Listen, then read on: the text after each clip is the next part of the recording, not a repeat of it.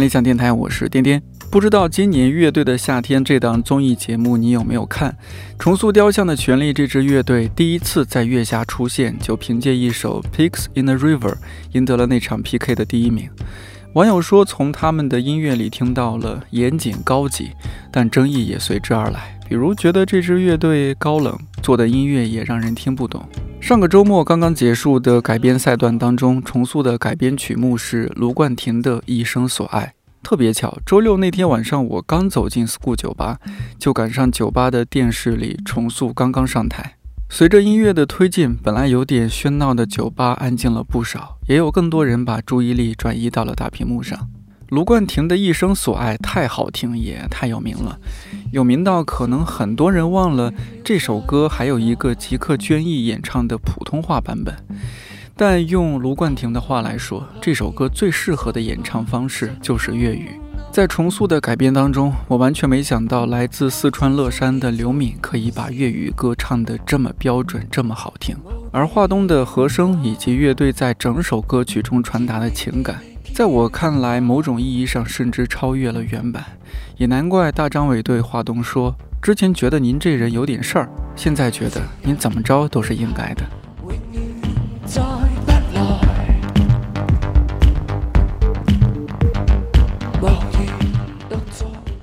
我个人很喜欢重塑的音乐，但一些疑问也同样存在。比如，平时几乎只唱外文歌的重塑，在改编赛段唱粤语歌，会不会觉得不适应？重塑为什么那么抵触即兴？以及重塑做的音乐严谨精密，是不是同时也把音乐当中那些随性放松的部分拒之门外了？在结束了月下改编赛段的录制之后，我邀请到了重塑的三名成员：华东、刘敏还有黄景，来电台聊了聊。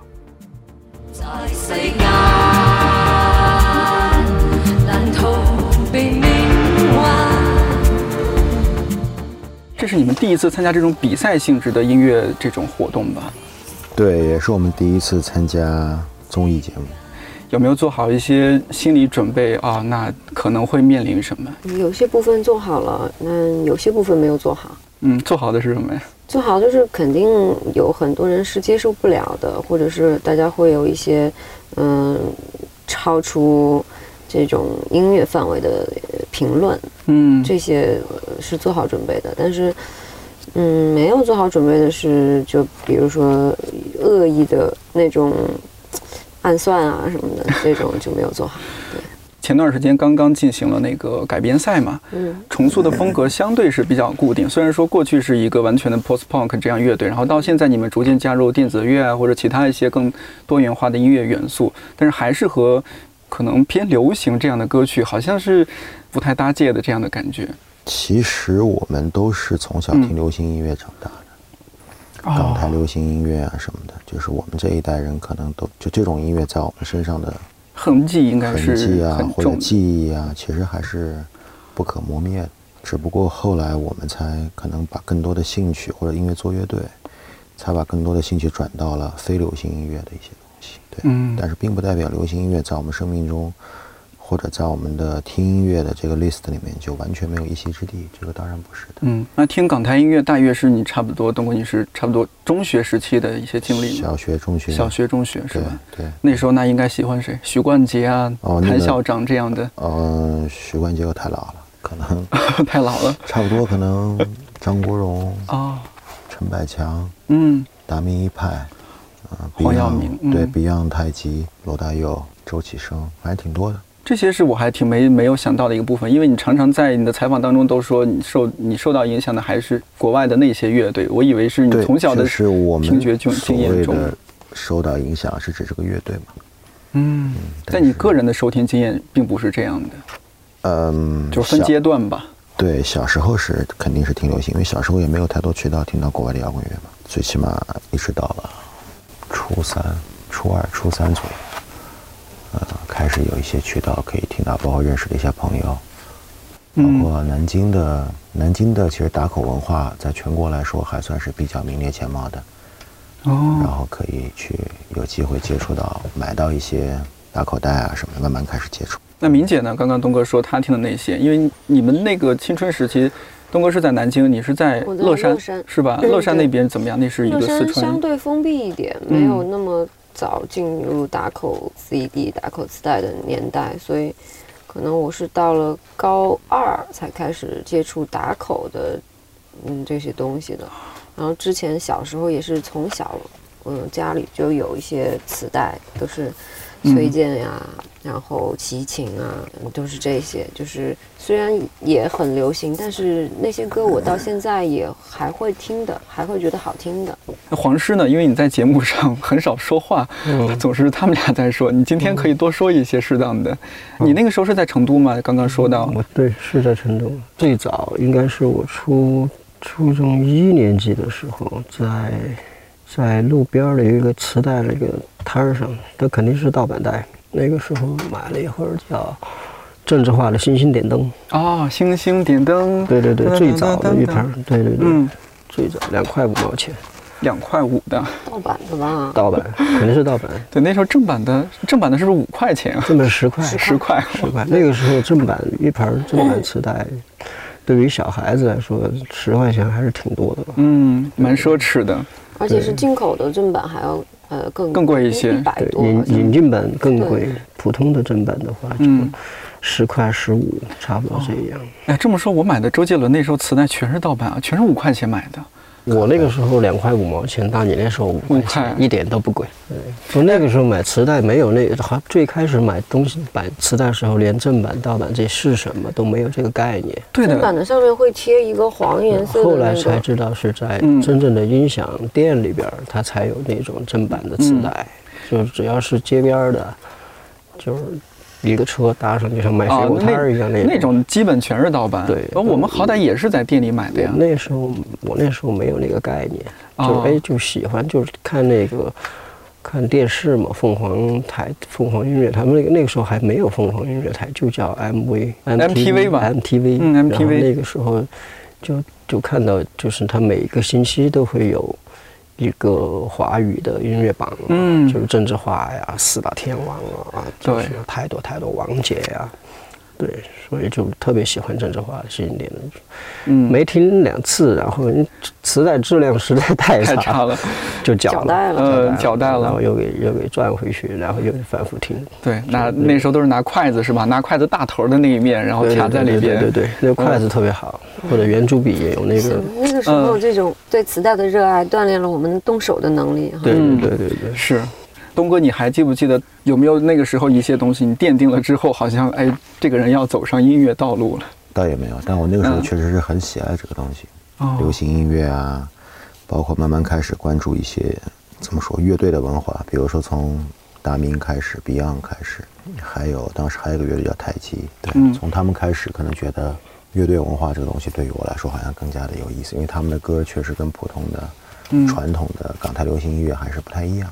那种感受是怎样的？怎么样个不一样？然后，因为你们那个年代会不会了解这种乐队文化的途径也不太多？因为本土，杂志啊什么其实是因为不太很少的，嗯多，所以会、反而会有一种特别特别珍惜。珍惜以及嗯神秘和神奇的感觉。对，那那怎么去了解呢？更多的，我记得是，买杂志吧，对我那个还是有杂志叫什么来着？音响音响世世界。界，哦，就这儿这儿有，咱们这儿有一，本音啊，像世界。对那个时候主要是买那本杂志，《音像世界。音像世界》。嗯，我那时候是订当代歌坛，啊，对对，那个我也买过一阵子。那那个时候看到里，比如说那些杂志里边那些音乐人啊，或者说他杂志里面会介绍国外的一些乐队嘛，对，很多乐队可能现在更年轻的人已经不知道了。你像你们那个年代有个 Nirvana，然后 Radiohead，啊 The Door 等等的这些吧，还有比如说发电站乐队，是不是那时候也有介绍之类的？嗯，对，有介绍过，是吧？嗯，那时候看到那些是发电站什么样感受啊？我现在会看，比如说他有一些文章，他会介绍这个乐队，然后我会从文字上就会筛选一下。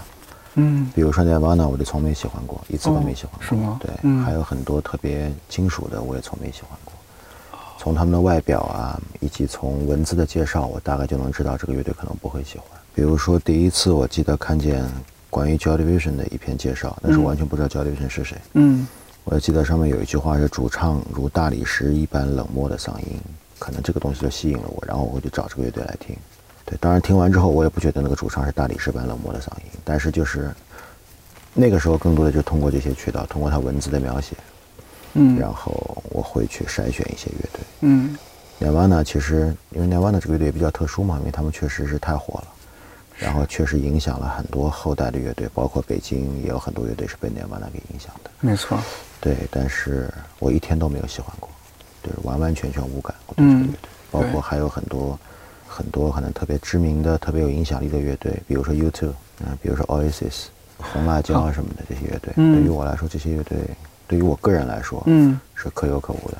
他们没有、没有没有一首歌可以打动到我，没有一首歌会让我觉得是是我喜欢的。嗯，哎，很奇怪，那这样说的话，岂不是比如说那些乐评人或者说音乐记者，他们的文字对你来说是第一重要的？对的，他们的文字首先让我本人会做会做一个筛选，嗯我会不会去？因为确实买一盘磁带或者买一张 CD 价格也不菲，对于学生来说，对啊，我会先做一个筛选。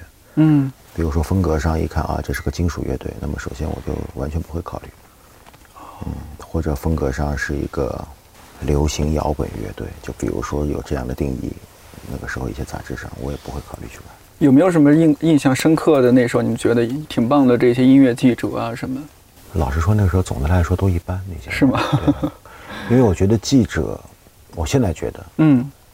和乐评人应该尽量以一个客观的角度来向大众介绍音乐，嗯。而不是主观的角度。而哦大部分的那些人的文笔看起来是很主观的、很感性的，很感性的，然后是把他们自己当做了一个，嗯，我很难说。可能是比较高高在上的一个音乐鉴赏者嘛。这只是一方面，我的意思是说，他们可能更多的是，当然这也没有错了，把自己的感想给加了进去。可是我嗯觉得在这个职业上面，你更多应该做的是很客观的来介绍这支乐队，而不是因为有一些人喜欢用一些莫名其妙的词，比如说什么这个音乐像是来自于太空，呃，这个音乐怎么样怎么样了，过了多少年之后他们又回来了。这样的东西，其实对于比如说我如果对音乐一无所知，很想了解的话，这样的文字对于我来说是零，它的营养含量是零，它是没有信息，没有没有任何的信息，对对。没有任何的知识，完全是个人的一种意淫，嗯。完全是个人的一种情感上的表达。这嗯种表达对于一个初学者或者刚入门的摇滚乐爱好者来说，毫无任何用处。您需要的是一本可能是教材。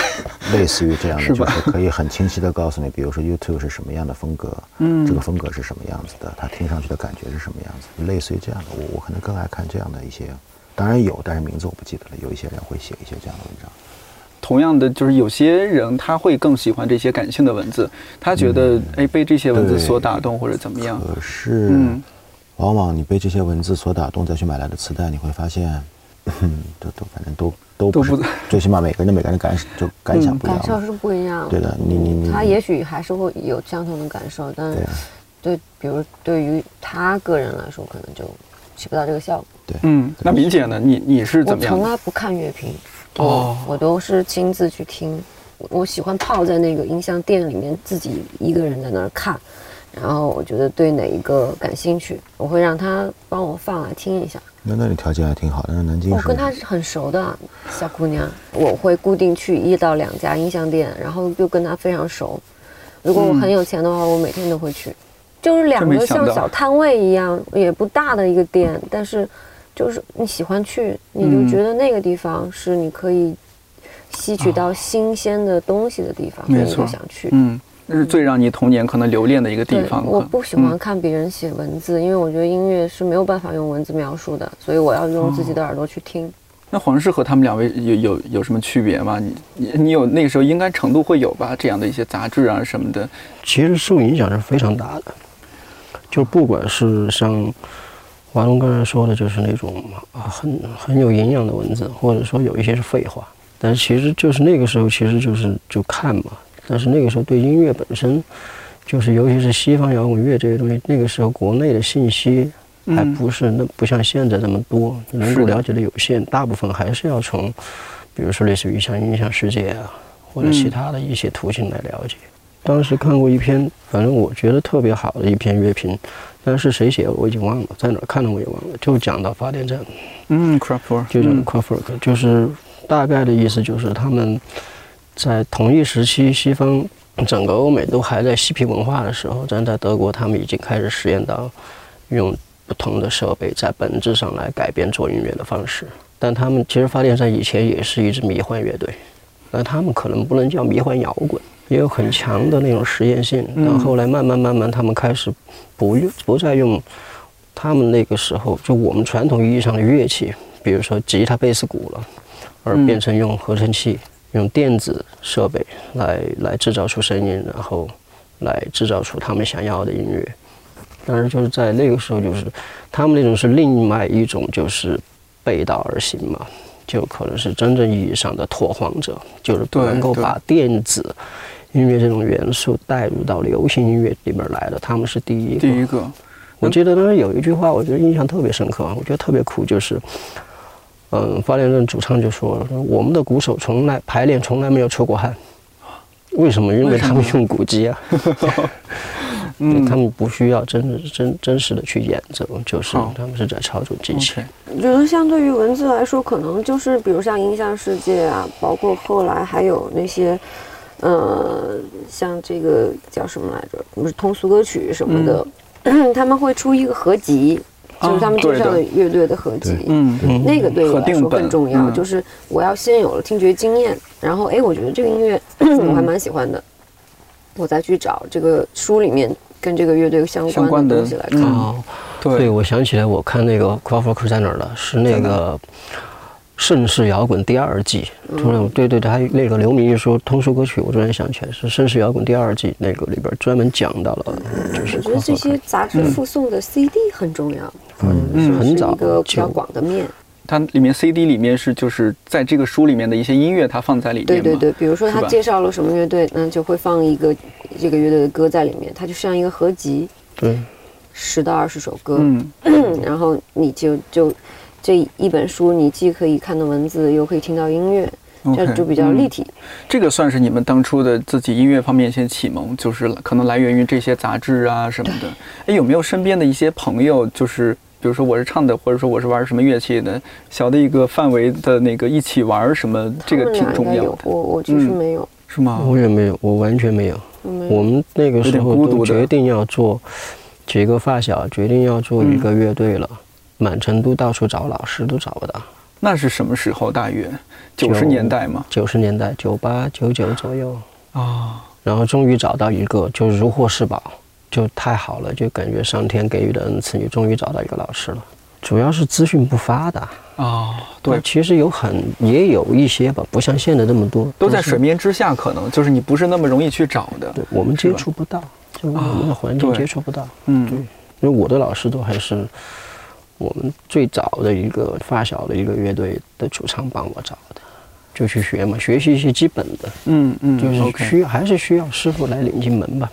老师帮你总这门总总得我自己去打开它，没有基础，还是还是比较困难。我觉得在那个时代，喜欢流行音乐这个事情并不是特别特殊的一件事情。对，很多人都喜欢流行音乐。那是的，对不对？嗯，就像我的同班同学里面，最少得有三分之一的人也都是很喜欢流行音乐。学校文艺会啊，大家还会唱歌什么的，所以说这这种你要说对于现在我们从事这个行业是不是有什么决定性的帮助或者影响潜移默化的，这我都不好说。我相信刘敏他的中学也一样，黄景也一样，可能有很多人都喜欢流行音乐，但最终可能只有刘敏在做音乐，最终只有黄景在做音乐。但我觉得应该会给我们带来一种嗯想法，就是你觉得还有一种不同的生活方式的存在。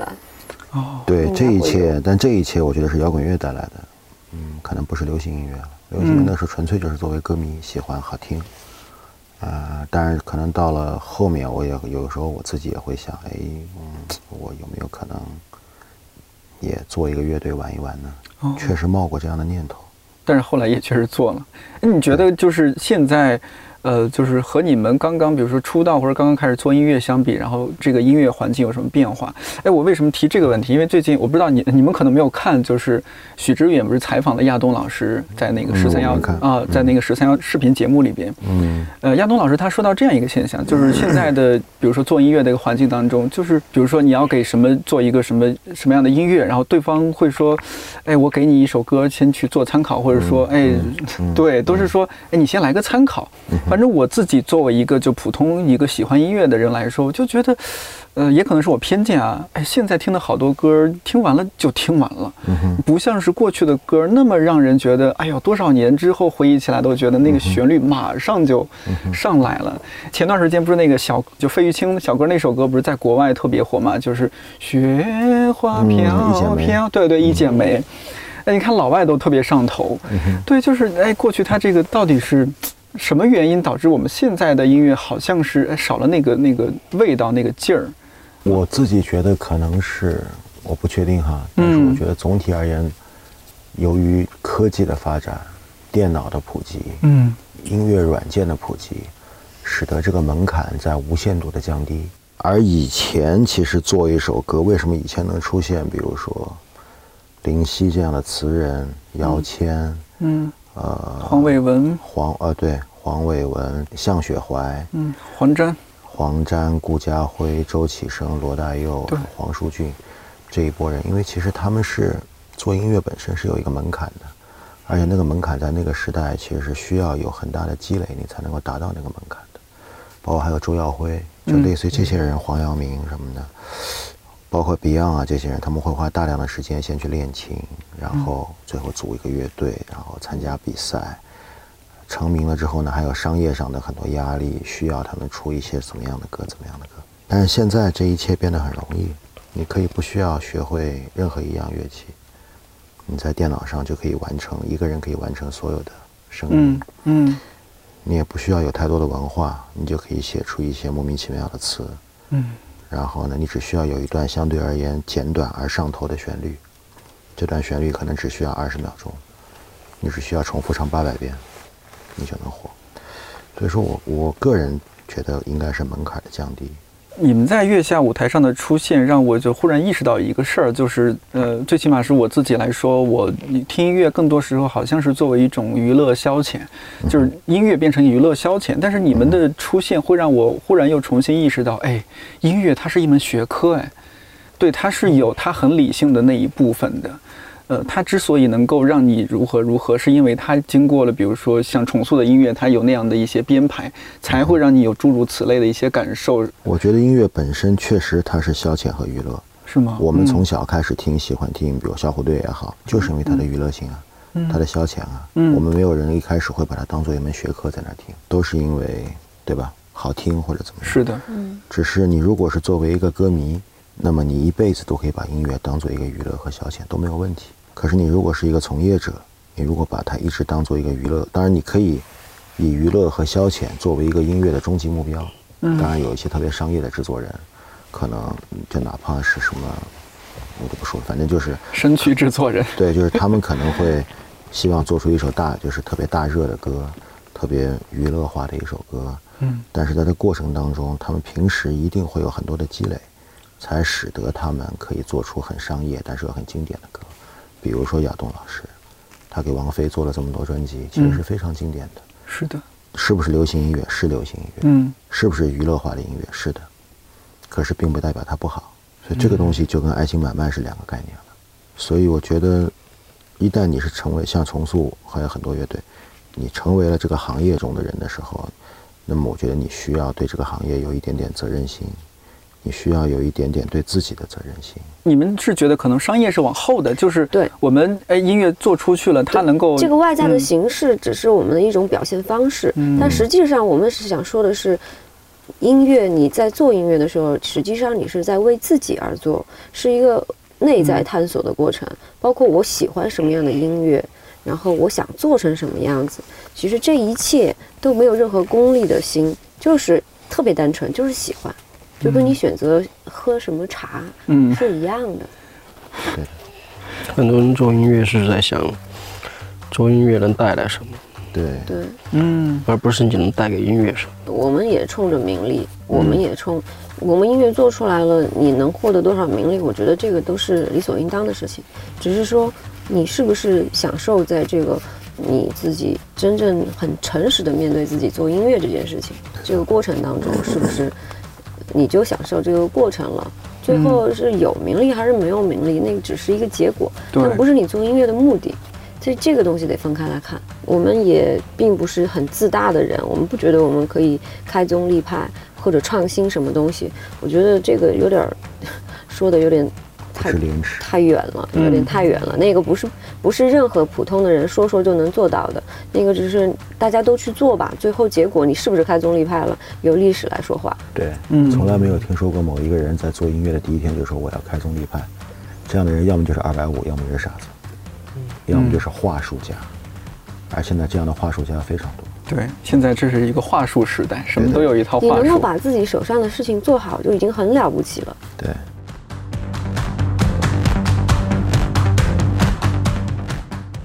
黄师，你来 重塑，我知道你们之前是朋友嘛，当然到重塑之前，你有做好，你有没有做好一些心理准备？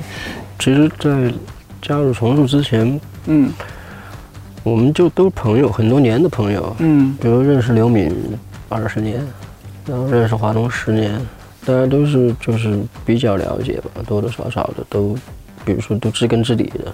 嗯对小时候就在一起，就就就现在可以说是小时候，就在一起小时候了都对对，嗯就在一起玩的。对，所以你说加入重塑融入的那么快，因为有很多就是知道自己要做什么。呃，之前我看到有一这么一个是听呃是在纪录片还是在舞台上？你说加入重塑之后，你们是制作新专辑还是什么来着？说两天半的时间就把你鼓的部分录完了，这在之前是不敢想的。就是我我作为普通一个听歌人来说，不太能够理解这种东西它的所代表的意义。展开讲讲的话，它我是给你举个例吧，嗯以前录一首歌，一张专辑，比如说十首歌，我录一首歌，我以前最少需要一天一首歌，最少需要一天，有的时候还有两天，然后都还录不好。就重塑一七年这张专辑，我们我用了两天半的时间把所有的歌都录完了。我们刚才说到的效率，它可能有的时候有一方面就是体现在这个事情上面，因为我们的制作人当时黄龙把他请过来以后，他时间也有限，其实我们是需要在很快的、需要高效率的工作，才能保证他在中国的时候能够把这些事情做好。但就是因为前期有了一些积累，有那种长长期的，就是比如说在节目里边说的军训式的排练，才能有那样的录音效率。因为您作为可能并不是行业从业音乐的人，嗯嗯会把做音乐这个事情本能的有一种浪漫化、理想化。嗯作为我而言，做音乐它就是份工作，是我们喜爱的工作。嗯然后我们是非常实用的，我们是实用主义者，目的性非常明确的，我们要把这首歌做好。如何能够做好？多排练就行了，没有那么浪漫。做音乐就我们做音乐没有这么浪漫。嗯，当然做音乐本身中间有没有浪漫的情怀在，当然有。但是你真正要做这件事情的时候，你如果还把它当做是一个很浪漫的事情，一个摸不着边际的事情，一个很文艺的事情的话，那么我觉得是有问题的。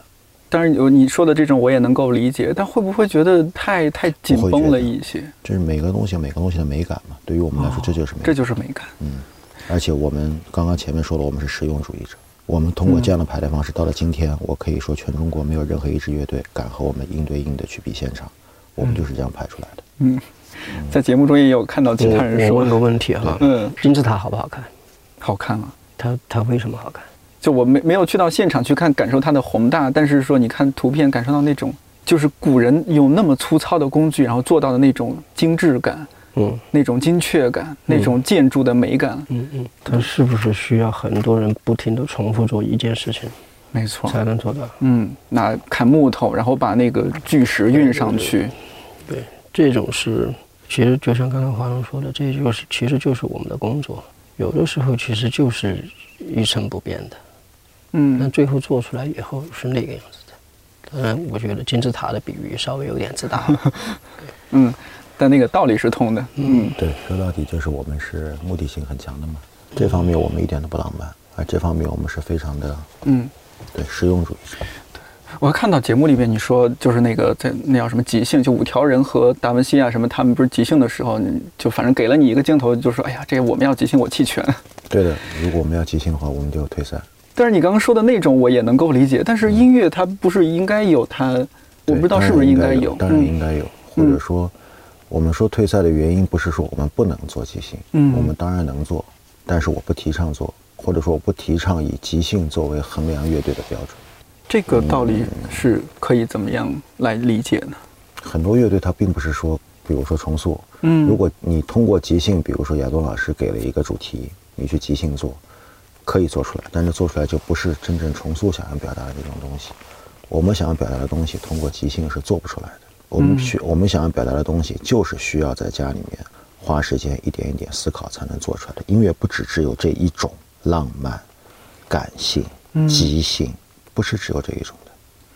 比如说，就像巴赫，嗯，或者什么十二平均律这样的音乐，你让他即兴走一个试试看，那就疯了，对，对不对？这东西就是通过计算，然后很严密的设计才能够做得出来的。所以，我们说退赛的原因，是因为我不支持这种想法。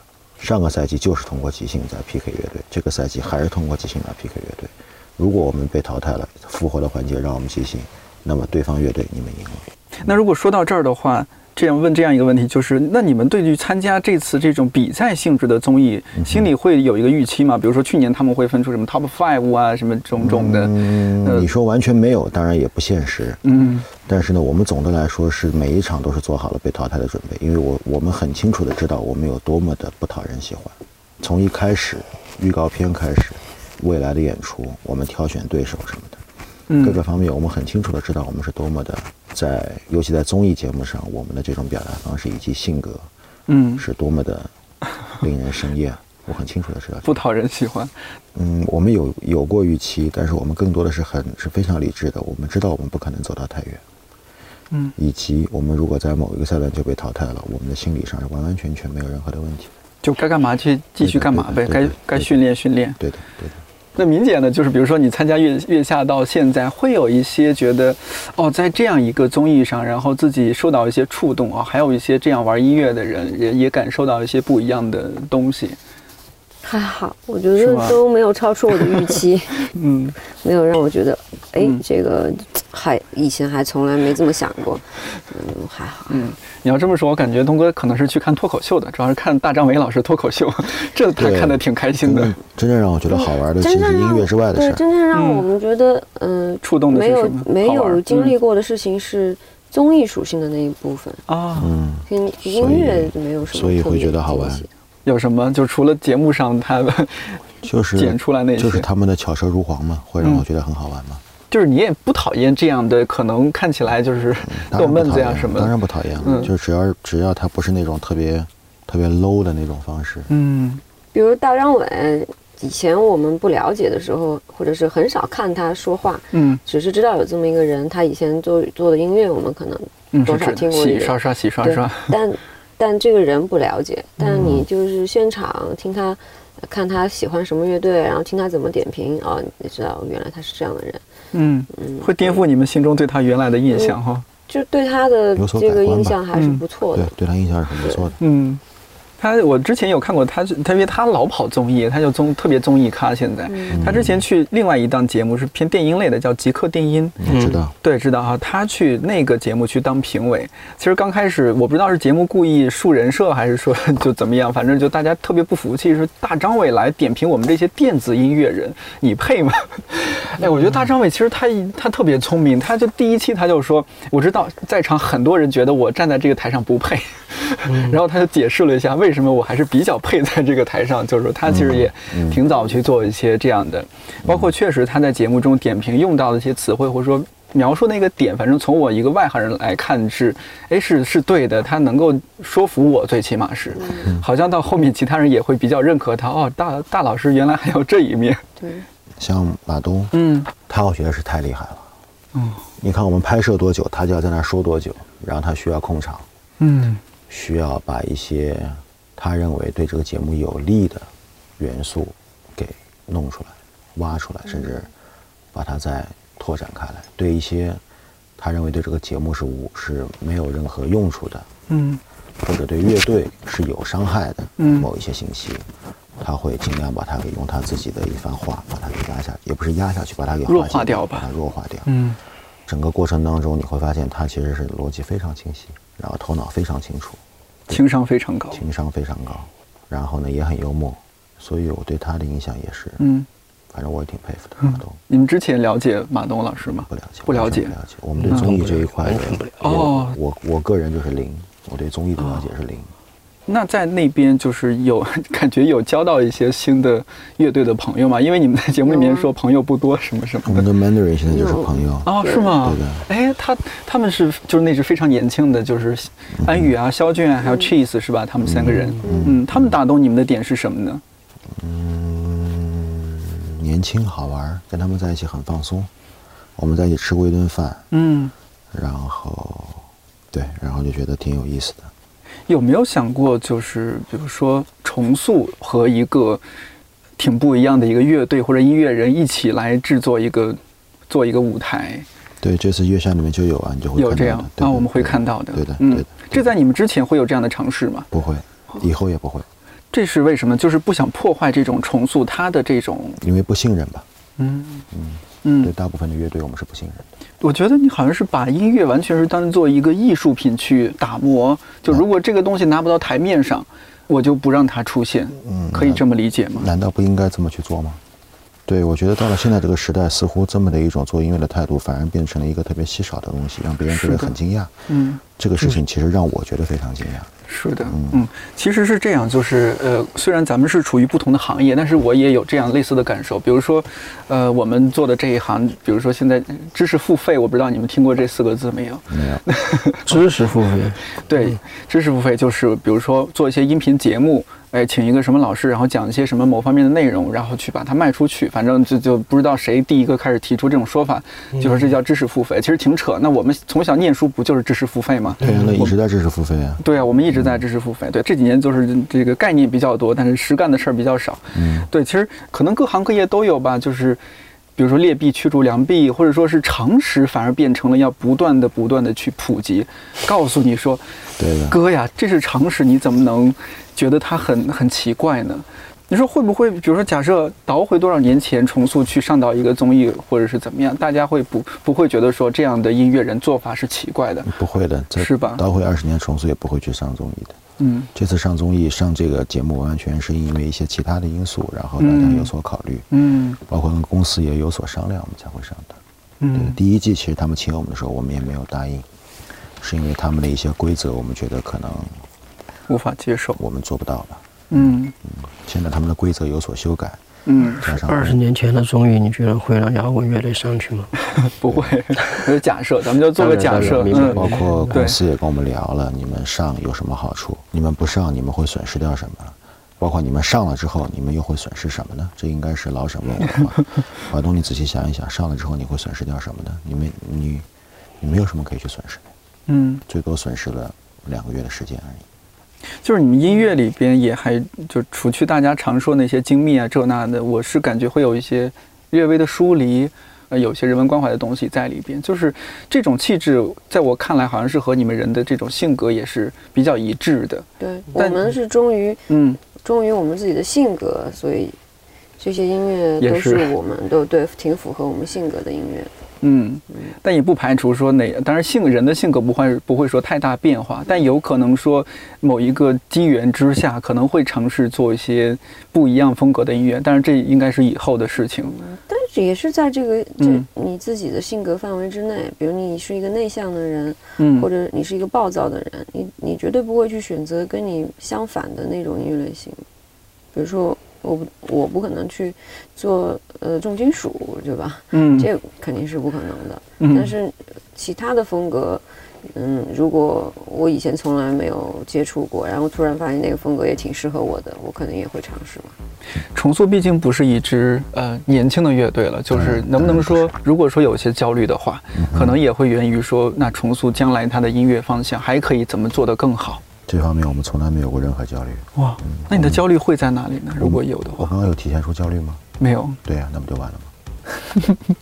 嗯，总的来说还好，我们我们没有那种真正意义上的特别长期困扰的焦虑。嗯，某一些时候会有一些沮丧的，就是这个很正常嘛。对，嗯就这首歌拍的不顺啊，或者这嗯这这这当然有，但是真正意义上的焦虑，我觉得嗯，重塑上一上一张专辑是一七年了嘛，现在已经二零二零年了。当然，这这张你们算比较那个快，更早是隔了七七年还是九八？隔了八年，八年才出一张专辑是吧？嗯。有说摩登天空也没有给你们太大压力，是吧？对。哇，真好。对的。有没有想过呢？下一张专辑在哪里？还是你们不想这件事，就顺其自然？还是有以前是的顺其自然，但是现在我们觉得也许需要嗯稍微规划。对。有没有想过大大约是比如说会哪一年出下一张专辑？嗯，因为希望在。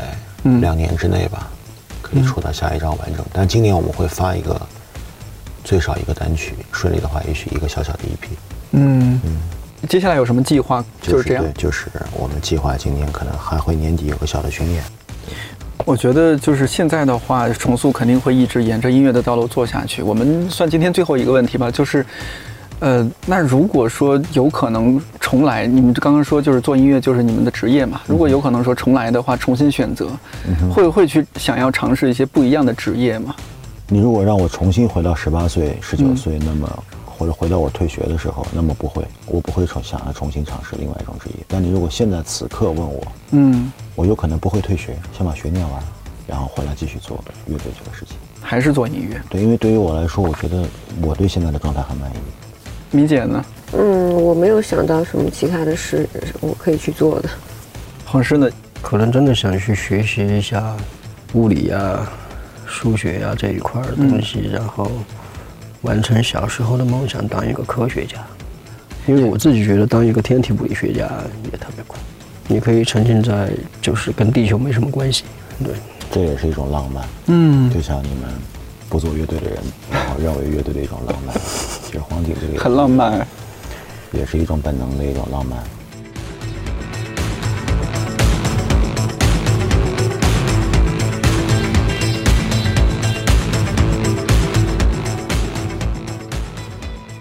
作为一名普通乐迷，我还挺喜欢那些在现场和乐迷互动的乐队。但另一方面，我也能够理解重塑做音乐的态度，并且说实话是非常佩服的。清醒、审美、保持疏离、保持进步，不得不承认，重塑是一支走在更前面的乐队。听完这期电台，如果你有什么话想对重塑这支乐队说，也欢迎分享在留言区。另外，道长和五条人最近会录制一期八分番外篇，可以留意看理想 APP 最近的推送，看看他们聊了些什么。看理想电台，我是颠颠，祝你早安、午安、晚安，我们下周四再见。